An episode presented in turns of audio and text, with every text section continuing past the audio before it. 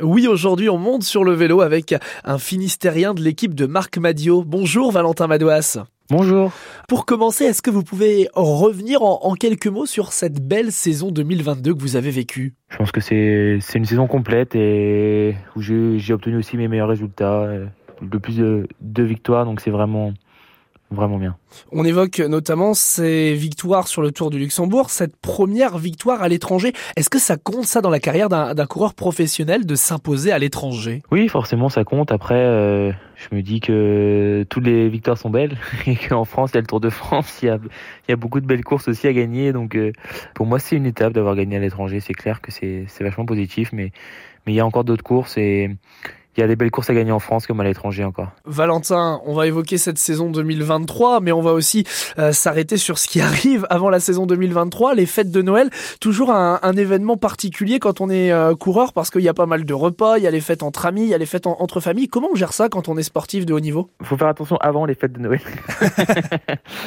c'est surtout ça. Je pense que hum, faut être performant. Euh, enfin voilà, faut l'hiver c'est très important. C'est pour moi c'est la partie la plus importante de l'année presque parce que c'est la partie qui lance la saison déjà.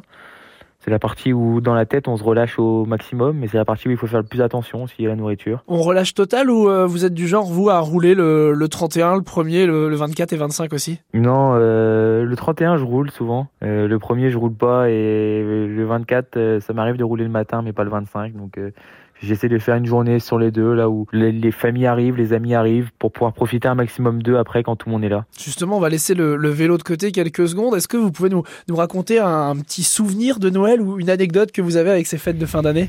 J'ai pas forcément de souvenirs très précis. Des, pour moi, c'est des moments très importants parce que c'est les moments où on retrouve tout le monde. Ça arrive euh, beaucoup euh, dans une saison que qu'on loupe les anniversaires, qu'on loupe les fêtes. Et la fête de Noël, c'est pour ça que c'est marquant. C'est que on est toujours euh, tous ensemble et on profite euh, vachement des, des fêtes. Nous, à Noël, c'est souvent un bowling ou quelque chose, une activité l'après-midi tous ensemble le 25. Bon, bien sûr, c'est les repas, hein, mais on essaye de s'amuser et de passer un bon moment, un agréable moment tous ensemble parce que il y en a peu dans une saison où on peut tous se retrouver et c'est l'occasion à chaque fois. Pour la saison 2023 qui se profile, qu'est-ce que vous attendez? Je pense que pour l'année 2023, l'objectif primordial, c'est d'être plus fort que 2022.